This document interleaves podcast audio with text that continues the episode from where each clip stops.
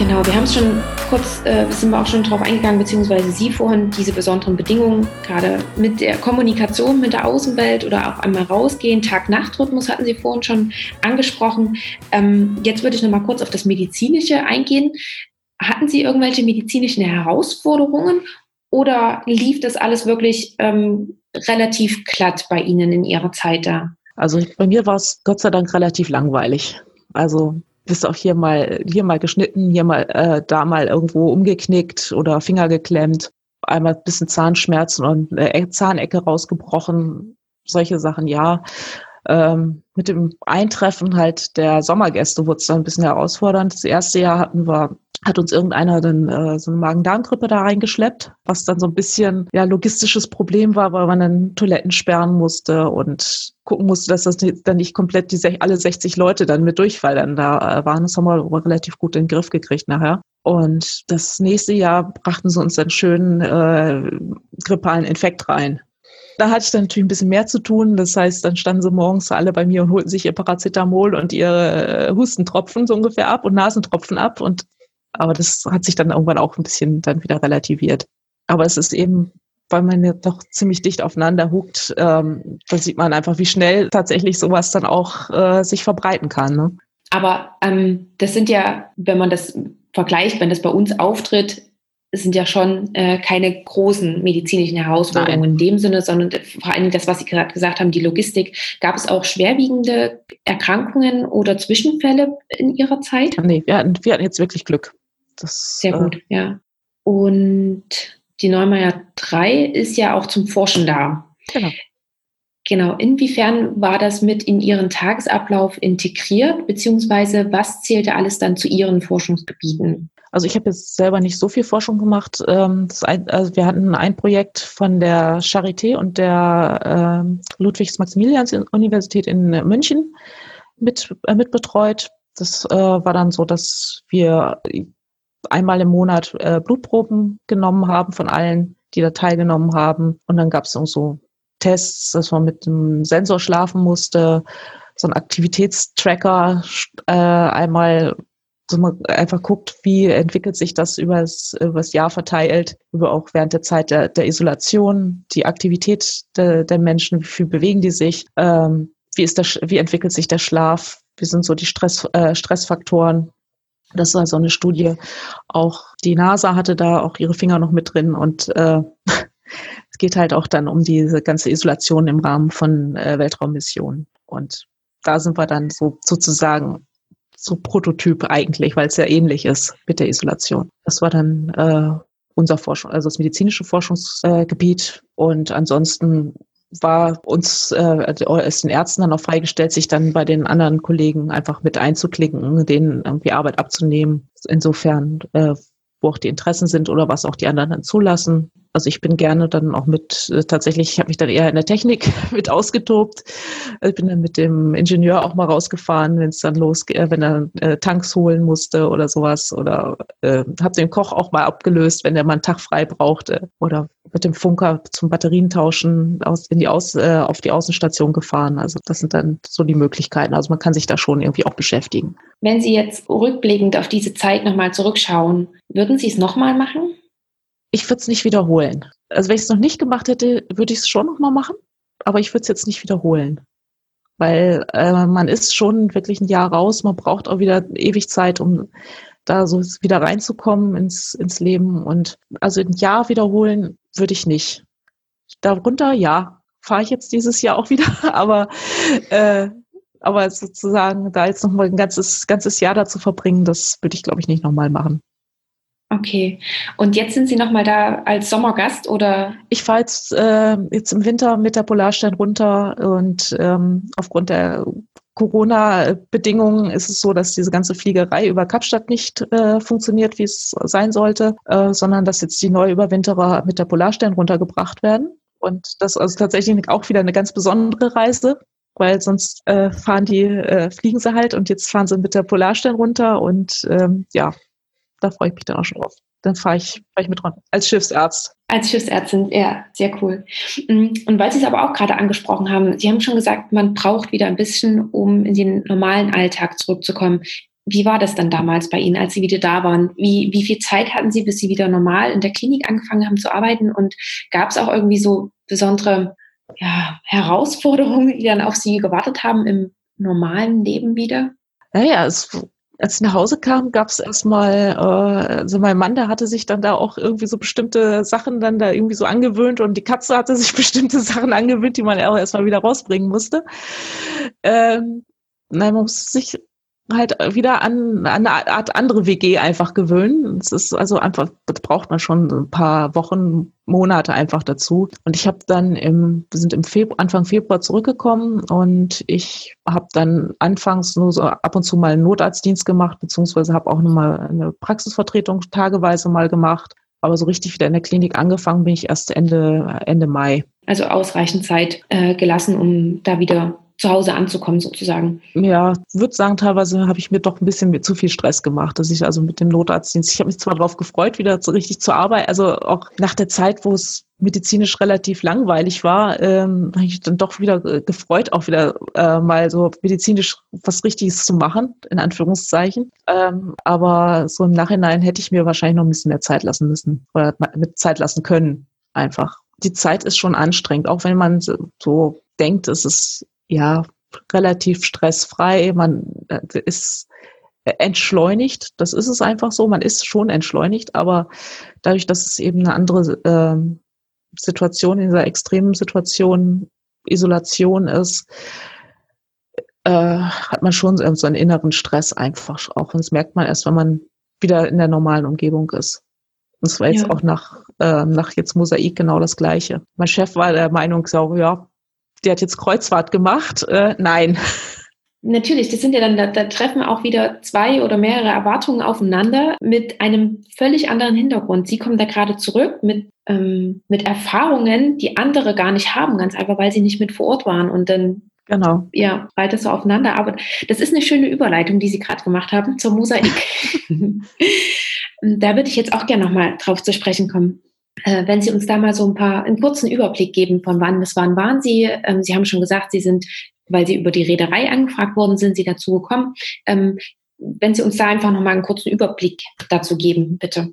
Ja, wir sind, äh, waren jetzt das, äh, der dritte Fahrtabschnitt, der eigentlich jetzt so als der ruhigste geplant war wo alles äh, sozusagen fertig äh, war, nur noch gemessen werden muss und also auch der, eigentlich der kürzeste Fahrtabschnitt sein sollte. Ja, und dann, und dann kam Corona. Oder? Dann kam Corona und so diverse andere Aktionen und ähm, ja, es war dann so, wir sind im Januar, Ende Januar sind wir in Tromsø erstmal auf den äh, russischen Eisbrecher Dranitsin aufgestiegen, der uns dann zur Polarstern bringen sollte. Das war eigentlich so geplant mit zwei Wochen, hat dann fünfeinhalb gedauert. Ich erinnere mich, ja. Ja, wahrscheinlich. Also es war dann sehr, äh, das war schon so der, sagen wir, der erste Stressor auch, muss man sagen, weil die ganzen Wissenschaftler hatten dann auch eben Sorge, ja, wir kommen da nicht an, wir haben viel zu wenig Zeit auf der Scholle und das war dann schon auch so ein, so ein Stressfaktor. Dann waren wir im ja, Ende Februar es hat wegen dem Wetter so lange gedauert. Das Eis war sehr dick, genau. Das Wetter war, war nicht, also erste Woche war schlechtes Wetter, zu hohe Wellen auf der Barentssee und dann ähm, war das Eis sehr dick. Wir hatten dann äh, sehr wenig Möglichkeiten, dass also sogenannte Leads sich geöffnet hatten.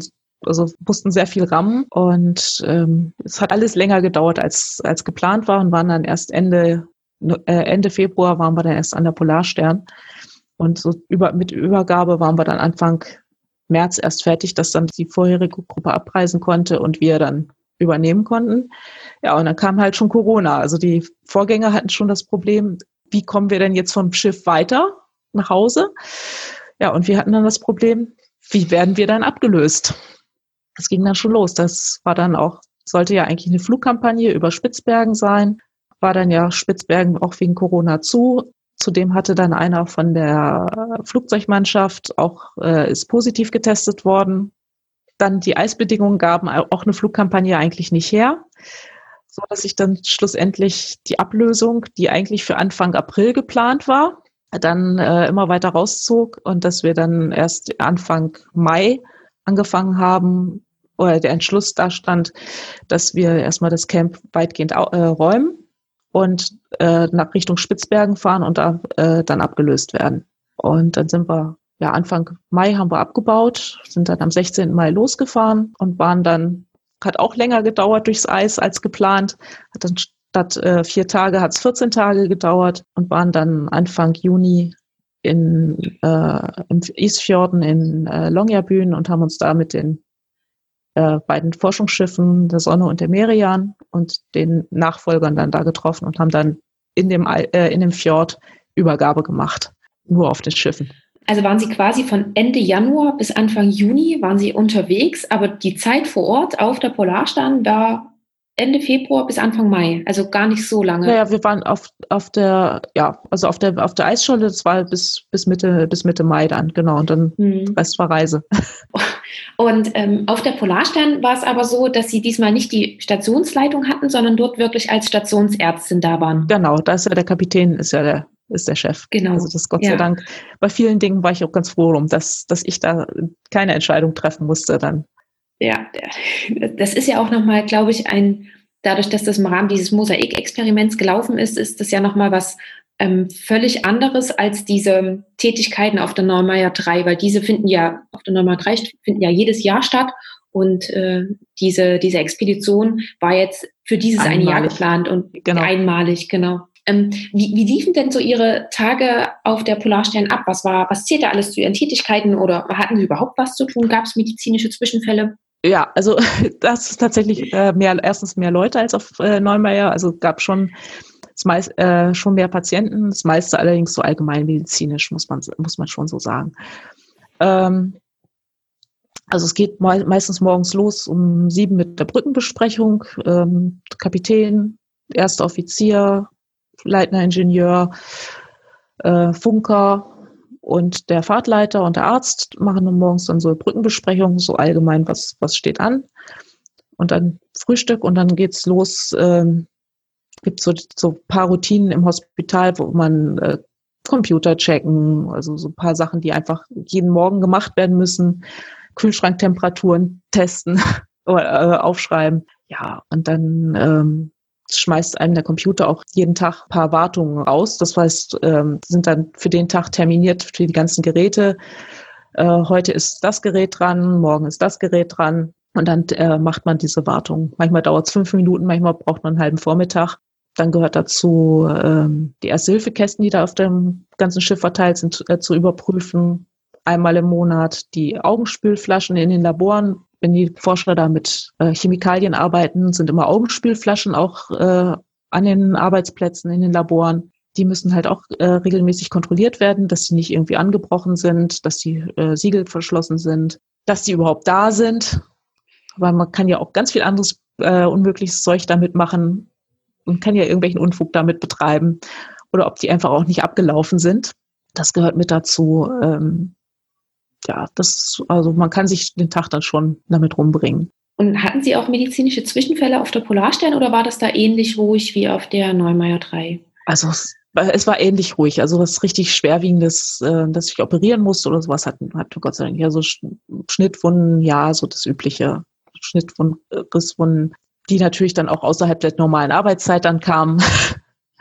Natürlich. Natürlich, äh, natürlich dann irgendwie so sonntagsabends, äh, aber sonst eigentlich äh, ja ein, ein gebrochener Finger. Das konnte man konservativ machen und äh, also was äh, anstrengender war, war tatsächlich dann die diese psychische Belastung der Leute im Rahmen jetzt von Corona und dieser unsicheren Situation.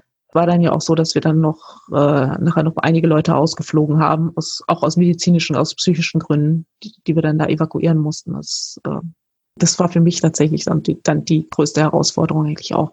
Da man als Chirurg ja auch nicht so der Psychiater eigentlich ist. Hm, hat es Ihnen da geholfen, in dem Moment zu wissen, dass die Polarstern nicht ganz so ab vom Schuss ist, sage ich mal, wie die äh, Neumeier 3? Weil auf der Neumeier 3 wussten Sie ja, Sie haben in dieser Zeit, in der Zeit der Überwinterung, können Sie keinen Kontakt zur Außenwelt haben via Schiff, Flugzeug oder ähnliches. Und das war ja anscheinend auf der Polarstern eher möglich. Hat es dann auch nochmal geholfen zu wissen, okay, wenn es jemandem hier ganz schlecht geht, der kann ausgeflogen werden? Ja, also wobei auf Neumeier hat man zum Beispiel für die Extremsituation hat man auch die Möglichkeit. Also wenn es okay. nicht anders geht, äh, Plan Z ist dann tatsächlich, müssen irgendwie evakuieren. Backup hat man immer. Gott sei Dank. Aber man muss, man muss sich klar sein, dass, dass man einfach nicht ähm, anruft, 112 anruft und in einer Viertelstunde ist jemand da. Aber es ist schon so, dass es ist eine gewisse Erleichterung. Aber man, äh, was wir jetzt auch gesehen haben, oder was ich jetzt auch tatsächlich gesehen habe, so ein, so ein äh, Evakuierungsflug, das ist tatsächlich nicht mal eben so gemacht, sondern das ist schon äh, ein Riesenaufwand. Ähm, man braucht schon einen ordentlichen Vorlauf. Also wir hatten jetzt, äh, sind die in Anführungszeichen nur zwei Tage von Kanada aus über Grönland zu uns geflogen. Über Kanada, okay. Ja, das, die Maschinen stehen in Kanada. Das ist eine äh, kanadische Airline, die diese Basler und Twin Otter zur Verfügung stellt und die sitzen in Calgary. Das ist die, das ist so die Firma, die, mit denen die äh, das AVI und diese ganzen Forschungsplattformen am meisten zusammenarbeiten, Camp Borek. Und die waren dann eben auch bereit, die äh, hatten dann auch Piloten in Quarantäne, die dann auch fliegen konnten. Und äh, ja, aber zwei Tage Vorlauf und da muss das, muss das Wetter ja auch passen. Also es zog sich dann ja auch mal raus, weil hier da auf Grönland schlechtes Wetter, in Kanada schlechtes Wetter, bei uns schlechtes Wetter, äh, zog sich dann halt rum, bis wir dann irgendwann mal sagten, oh, so morgens, heute klappt es. Ich soll so rausgeguckt, Runway steht noch, okay. Ich sage, wenn die weg sind, ich brauche einen Schnaps. Geht nicht anders. ja, da war ich auch durch. Ja, das, das glaube ich. Das ist einfach nochmal eine andere, ähm, auch Kopfbelastung, die man da hat. Ja.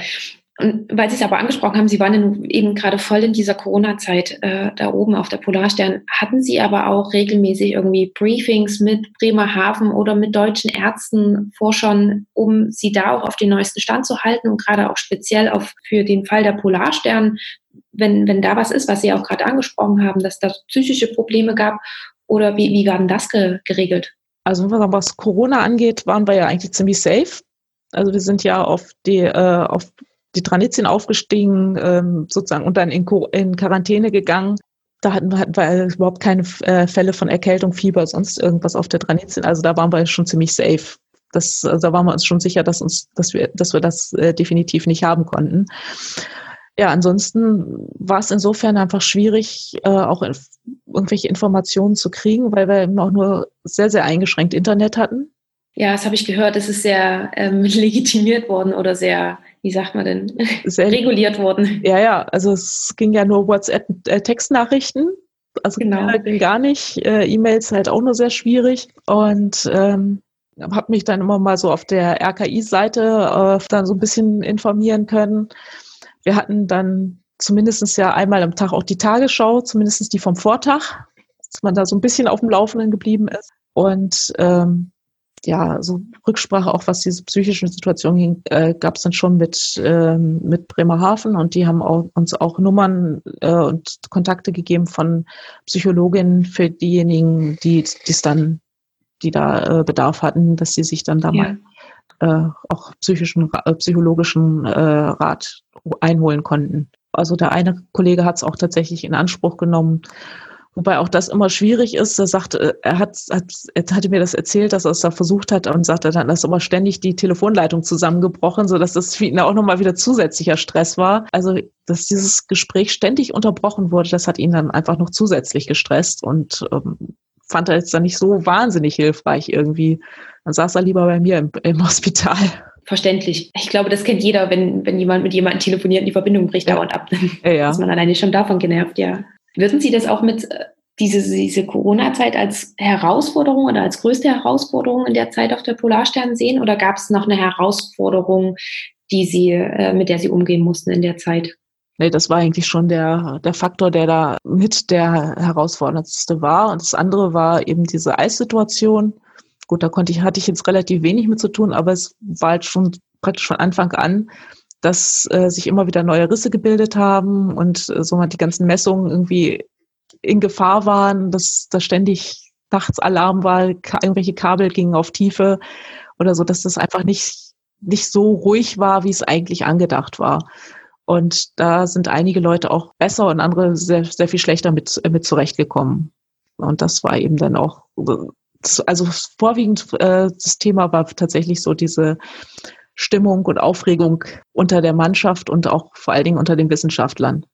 Also die Mannschaft war noch relativ ruhig, aber äh, gerade bei den Wissenschaftlern waren doch einige sehr, sehr aufgeregt und ähm, ja, ich hatte immer so einen Eindruck, die waren haben so ein bisschen so Kreuzfahrt oder Linienbetrieb erwartet und äh, so, es muss heute so und so sein und äh, nicht, dass das tatsächlich eine Expedition ist. Also wirklich Abenteuer. Also da waren einige noch nicht so drauf eingerichtet oder konnten nicht auf den Expeditionsmodus irgendwie umschalten. Die waren das so gewohnt, äh, Polarsternreise, das läuft immer so äh, schön geregelt ab und wir sind dann an dem und dem Tag da und da und das läuft dann alles so. Also gerade die Jüngeren, die konnten sich dann, die haben sich da häufig dann damit abgefunden. So, es ist heute mal wieder ein bisschen was anderes, es ist mal ein bisschen spannend, aber so von denen, die öfter mal gefahren sind, da waren schon einige bei. Oder gerade die, wo man dachte, die haben schon viel ähm, Expeditionserfahrung, die haben es teilweise am schlechtesten verkraftet. Das liegt vielleicht auch daran, weil die schon so viel Erfahrung hatten ja. und äh, diese Erfahrung auf diese Situation versucht haben umzumünzen und äh, davon ausgegangen genau. sind, dass es genauso läuft. Genau. Und ich habe dann einfach gesagt, okay, das Schiff schwimmt noch, wir haben noch genug Sprit, wir haben noch genug Essen, Kaffee ist noch da, Schokolade ist noch da, alles gut. Alles in Ordnung. Allen, allen anderen geht's gut, keine großen medizinischen genau. Vorfälle. Genau. Genau. Ähm, was Sie vorhin noch mit angesprochen haben, da wollte ich noch mal kurz nachfragen. Ist es auf der Polarstern auch so, wenn man dort als Stationsarzt oder Ärztin tätig ist, dass man auch ähm, Facharzt in der Chirurgie gemacht haben muss oder ja. kann man da auch ein anderes Fach? Also gerne, gerne Chirurg. Also äh, Anästhesisten, äh, ja, sagen wir, es wird natürlich immer schwieriger, äh, Chirurgen zu finden, die einfach auch so ein bisschen generalisierter sind, weil das ja auch alles jetzt äh, mehr und mehr spezialisiert ist. Also kann sein, dass sie es demnächst auch irgendwie noch mal ein bisschen umswitchen und äh, das äh, auch andere Fachrichtungen öffnen. Und, äh, ja, gerade An Anästhesisten sind ja auch so. Genau, Anästhesisten kann man, kann man ja auch nehmen, genau. Genau. Die, äh, die fahren ja auch gerne mal Notarzt, die sind ja für sowas dann auch eher, äh, genau, also es kann durchaus sein, dass gerade auch in der Sommersaison ist aber auf Neumeier Station, da gibt es ja tra diverse Traversen, da brauchen sie auch immer einen Arzt und dann nehmen sie tatsächlich auch gerne mal einen Anästhesisten. Okay, gut zu wissen. Dann muss ich dann, wenn ich dann irgendwann mal meinen Facharzt habe, mal die Augen offen halten, was genau. die Stellenausschreibung angeht. Genau.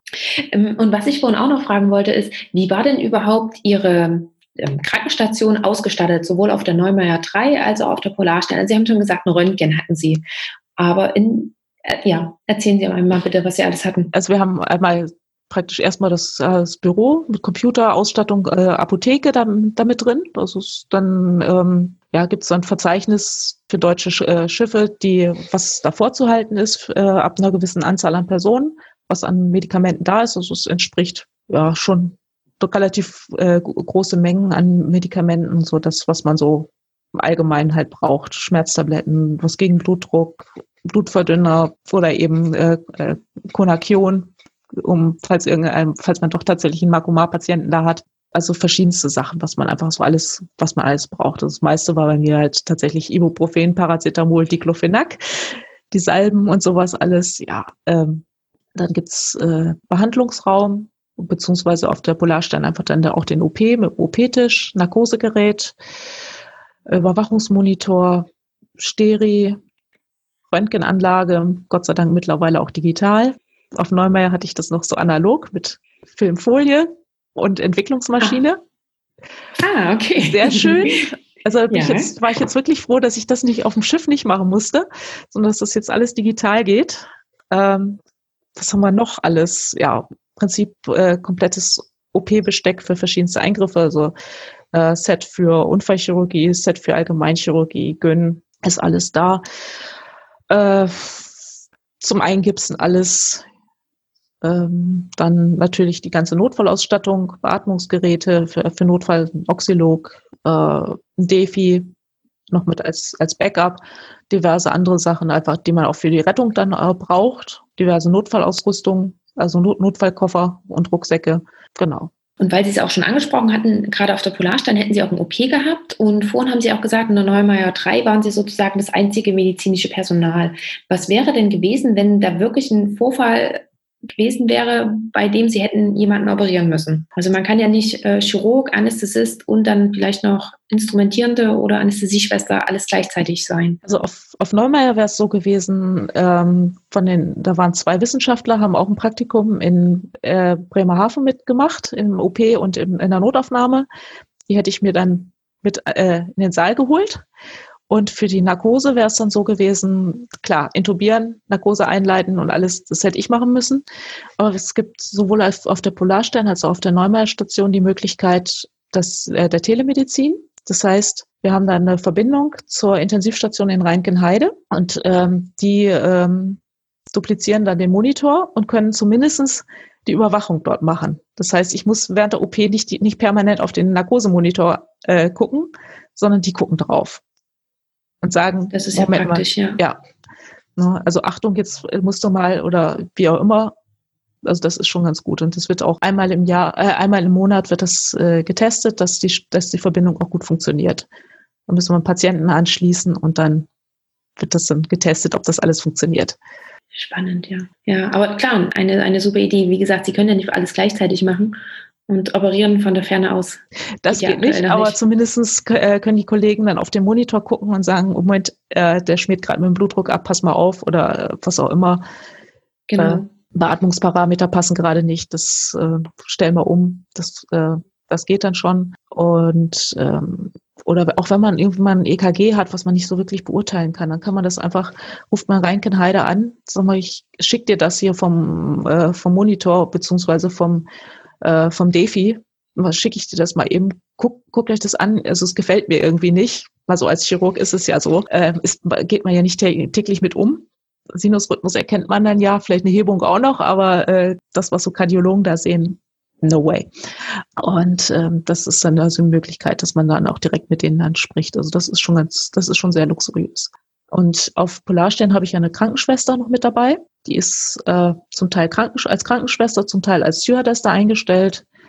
Und was auch noch immer ist, die ganzen nautischen Offiziere haben ja auch so eine, ja, ich sag Medizin Light in der Ausbildung mit, da, mit dabei. Auf den ähm, Containerschiffen sind die ja auch für die medizinische Versorgung der Mannschaft äh, zuständig. Das heißt, die können das auch und da kann man sich halt auch einen Nautiker dann mit dann ranholen, dass der auch mal irgendwo eine Überwachung macht oder oder Haken hält. Also manche machen es auch total gerne. Manche sagen, äh, nee, Finger von, aber das ist auch immer, das sind da so ein paar Leute, die sind da richtig geierig drauf. Endlich mal was Medizinisches. Also ist die Polarstern schon etwas besser ausgestattet als die, die Neumeier 3, was auch äh, das Personal angeht. Ja, also man hat zumindest dann einmal die, die Krankenschwester, die tatsächlich von der zur Ahnung äh, von, dem, von der Materie hat. Also das andere sind ja eben Laien. Der eine hatte bei uns äh, zumindest äh, Zivildienst gemacht im äh, OP, also der konnte zumindest ein bisschen was, äh, hat schon mal zumindest mal ein OP von innen gesehen, aber dann ansonsten ist es eben wer dann gerade mal so den Erste-Hilfe-Kurs für den Führerschein hat, ist das dann schon schwierig. Aber ja, also mein, mein Geophysiker hat sich aber auch freiwillig dazu bereit erklärt, äh, beim Zahn zu assistieren. Also hat er auch ganz gut gemacht. Ja, ich glaube, in solchen Momenten dann hat man ja auch gar keine andere Wahl und dann nee. muss man einfach mit den gegebenen. Ja, also es geht, solange die bemüht sind und willig sind, ist das eigentlich auch immer kein Problem. Man muss halt die Abstriche machen. Das ist, äh, ist einfach so, man muss einfach sagen, okay, es ist keine OP-Schwester und es ist keine Anästhesieschwester. Ich muss das einfach dann ein äh, bisschen mehr erklären. Auch bei den, bei den Übungen, wenn die mir Sachen hinterhertragen, äh, die Mannschaft mir da irgendwas hinterhertragen soll, muss ich halt sagen, das Gerät steht da und da und das sieht so und so aus. Die wissen es meistens nicht. Können es ja. auch nicht wissen. Aber andersrum wäre es ja genauso, wenn, wenn wir als Ärzte auf einmal bei den Technikern da irgendwas mitmachen müssten, würde es uns ja nicht anders gehen. Nee, also ich habe ganz viele äh, auf der Neumeier Station ganz viele Werkzeuge kennengelernt, von denen ich nie wusste, dass es sie gibt, was immer wieder für äh, Irritation in Baumärkten sorgt.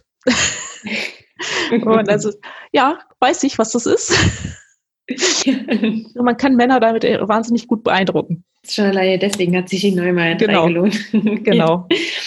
Mhm. Wie ist es denn mit der Polarstern? Sie haben vorhin gesagt, Sie sind von der Reederei angesprochen worden. Aber wenn jetzt vielleicht jemand zuhört ähm, und der sich auch überlegt, der würde da gerne mal als Schiffsarzt mitgehen wollen, kann man sich da auch ganz einfach bewerben? Mhm. Oder ja, ja? kann man sich einfach äh, Reederei Leis.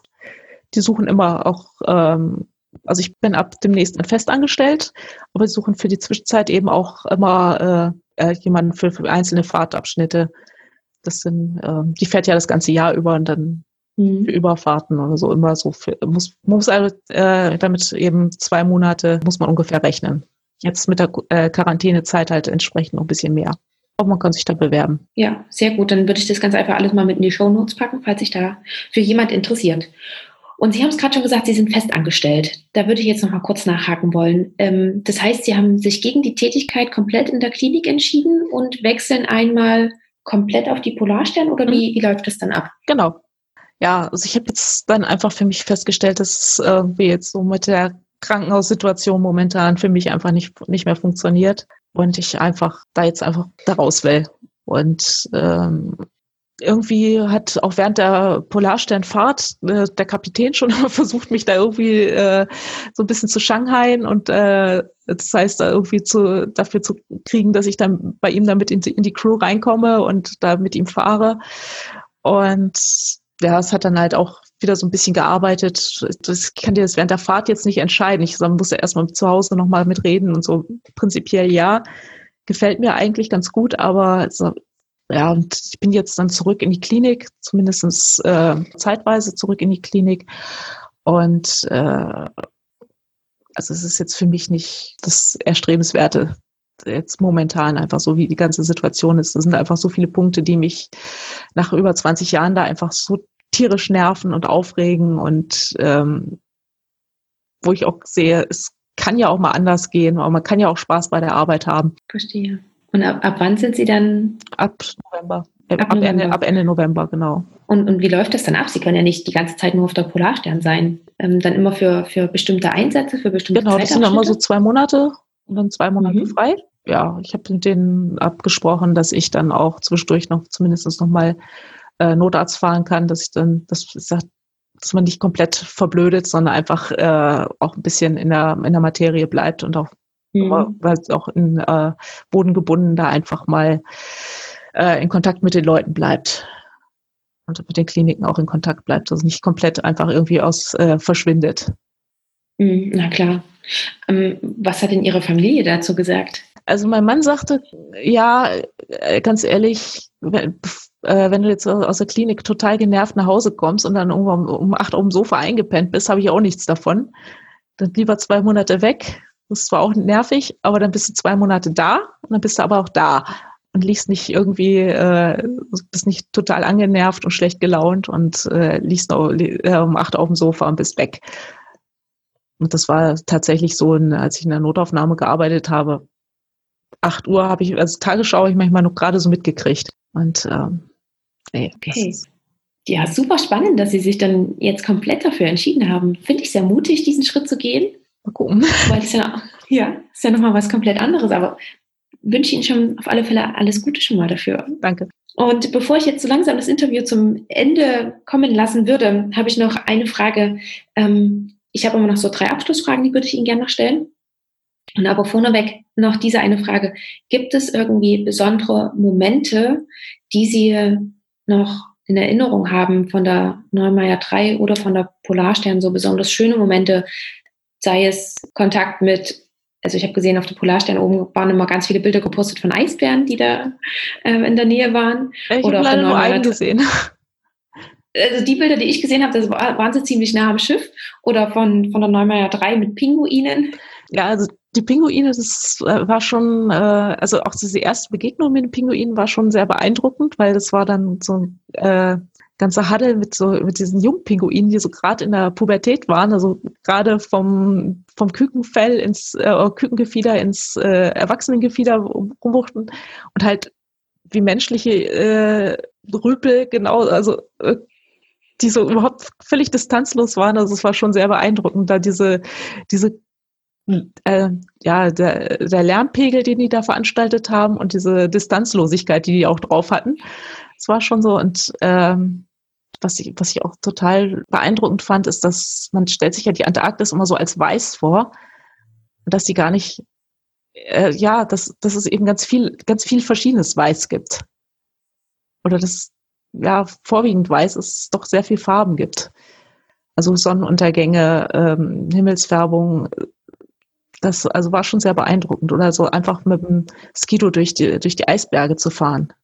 Im, auf dem Meereis. Also es ist schon teilweise so, ja, surreal. Also der Eisplanet irgendwie dann so irgendwie komplett irre. Ja, und ja, auf Polarstern, ja gut, Eisbär, der war relativ weit weg.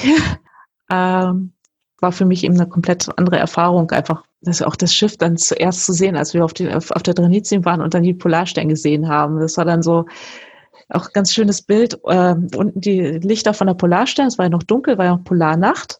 Und dann drüber der Mond und die Venus. Also äh, total krass irgendwie dann zu sehen und dann so endlich das Ziel ist näher, kommt näher, wir kommen dahin und äh, sind bald da. Das war schon war schon sehr schön. Ein, Gebühren, ein gebührender Empfang. Ja, genau. Ja. Mm, ich würde Ihnen gerne noch meine letzten drei Abschlussfragen stellen. Und mit der ersten anfangen, nämlich, ob Sie eine Buchempfehlung für uns haben. Gibt es ein Buch, was Sie besonders inspiriert hat oder besonders geprägt hat oder was Sie besonders gerne oder öfters gelesen haben, was Sie gerne mit uns teilen möchten? Passend zum äh, bei der Überfahrt auf der auf der Dranitsin äh, äh, habe ich äh, tatsächlich von meinem Chef ein Buch geschenkt gekriegt, ähm, die Schrecken der äh, was ist, des Eises und der Finsternis. Das ist ein Buch über eine äh, über die äh, österreichisch-ungarische Expedition mit der äh, Admiral Tegethoff in, äh, um, um die Jahrhundertwende herum, die auch an den Nordpol wollten. Und äh, ja, das war thematisch sehr, sehr passend zum, äh, zu der Überfahrt, weil äh, es passte nichts, es funktionierte nichts und die saßen da halt auch auf ihrem Schiff und es funktionierte gar nichts. Also es war dann irgendwie so, okay, das, die Situation kenne ich irgendwoher. Und äh, ja, wer sich für die Neumeier-Station interessiert, da gibt's, ich glaube, es gibt nur noch antiquarisch ein Buch äh, von einer ehemaligen Überwinterin. Das heißt äh, Kalt, Kalte Füße inklusive. Ähm, das ist seine, er hat auf der Neumeier 2 noch überwintert und äh, beschreibt das eigentlich sehr, sehr schön, wer, wer sich dafür interessiert mit der, mit, die, mit der Überwinterung. Ähm, das ist, äh, glaube ich, antiquarisch noch zu erhalten. Das ist also wirklich sehr interessant geschrieben und äh, ja, wer sich damit beschäftigen möchte, sehr, sehr lesenswert ja. auch. Okay, super. Ich, ich schaue mal nach und packe das auf alle Fälle mit in die Show Notes. Und ich habe ja auch gesehen, das werde ich auch noch mit reinpacken, dass sowohl die Neumeier 3 Stationen als auch die Polarstern, die haben ja einen, einen extra Blog ja. und äh, schreiben ja auch dort regelmäßig rein. Von daher, ähm, wer sich da noch mehr dafür interessiert, kann natürlich auch dort gerne nachlesen. Genau. Also Atka Express ist immer wieder lesenswert und auch der genau. Polarstern-Blog. Ja, genau. Mm, die nächste Frage ist, wo sehen Sie uns Ärzte oder den Arztberuf in 10 bis 15 Jahren? Ich hoffe, dass wir irgendwann mal wieder aus diesem, aus dieser Situation rauskommen, dass wir als Dienstleister bezeichnet werden, sondern dass wir wirklich wieder äh, unserer Arbeit nachgehen können. Dass also nicht, dass, dass wir so ein bisschen rauskommen aus dem ähm, kaufmännischen, dienstleistungsmäßigen, sondern einfach wieder fachlich, sachlich arbeiten können. Das wäre, das wäre mein Wunsch, dass wir das wieder erreichen, dass wir einfach nicht mehr so stark ähm, von außen reguliert werden, sondern dass wir so wirklich wieder das machen, was wir eigentlich, weswegen wir einfach eigentlich äh, den Beruf gewählt haben. Ja, weswegen wir Ärzte geworden sind. Richtig. Mhm. Ja, Dankeschön dafür. Und äh, gibt es einen Tipp, über den Sie sich damals entweder zum Beginn des Studiums, zu Beginn der Facharztweiterbildung oder auch währenddessen gefreut hätten? Ähm, sag mal, ich habe einmal einen Tipp gekriegt, tatsächlich, und den fand ich sehr hilfreich und den würde ich eigentlich auch immer weitergeben, ist, wenn du es wirklich machen willst, dann mach's. Ähm, ich wollte eigentlich schon relativ früh irgendwas mit Medizin machen, habe dann zwischendurch mal umgeschwenkt, dass ich dann Bio machen wollte und hatte eine Berufsberatung, weil es da damals Anfang der 90er auch mit Medizinstellen oder Arztstellen einfach sehr, sehr schlecht aussah, im Gegensatz zu heute. Und ähm, da hatte ich eine Berufsberatung und der sagte, ja, was, was wollen Sie denn eigentlich machen? Der, also der hat relativ früh rausgekriegt, dass ich dass mein Herz nicht so hundertprozentig an der Bio hing. Und ähm, der sagte dann, wenn du das wirklich machen willst und wenn dein Herz dran hängt, dann mach das. Lass dich da nicht irgendwie äh, verunsichern, sondern mach es einfach. Es wird sich schon irgendwie ergeben.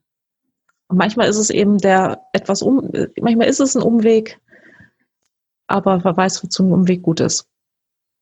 Man lernt auch manchmal ganz tolle Ecken über Umwege kennen. Genau. Und manchmal ergibt sich das Gesamtbild auch erst am Ende. Richtig. Wenn man den Weg gegangen ist. Ja, super. Dankeschön dafür. Ja, Frau Gößmann-Lange, ich danke Ihnen auch für dieses ausführliche Gespräch, für diese ganz vielen Einblicke. Es war unheimlich spannend. Das ist, wie auch schon anfangs gesagt, das macht man ja tagtäglich, äh, das macht man ja nicht tagtäglich, auch nicht als Ärztin und erst recht nicht als normaler Mensch. Ähm, ja, von daher ganz, ganz lieben Dank dafür. Gerne. So, das war das Gespräch mit Frau Dr. Petra Gößmann-Lange. Und ich hoffe, es hat dir gefallen. Ja, und vielleicht haben jetzt sogar deine Abenteuerlust etwas geweckt. Falls dich das alles interessiert und du noch mehr darüber erfahren willst, so findest du wie immer alle relevanten Links inklusive der Buchempfehlungen in den Show Notes. Und wie du es auch gehört hast, eine ganz normale Bewerbung in Anführungsstrichen reicht dafür aus, falls dich das tatsächlich noch etwas mehr reizt.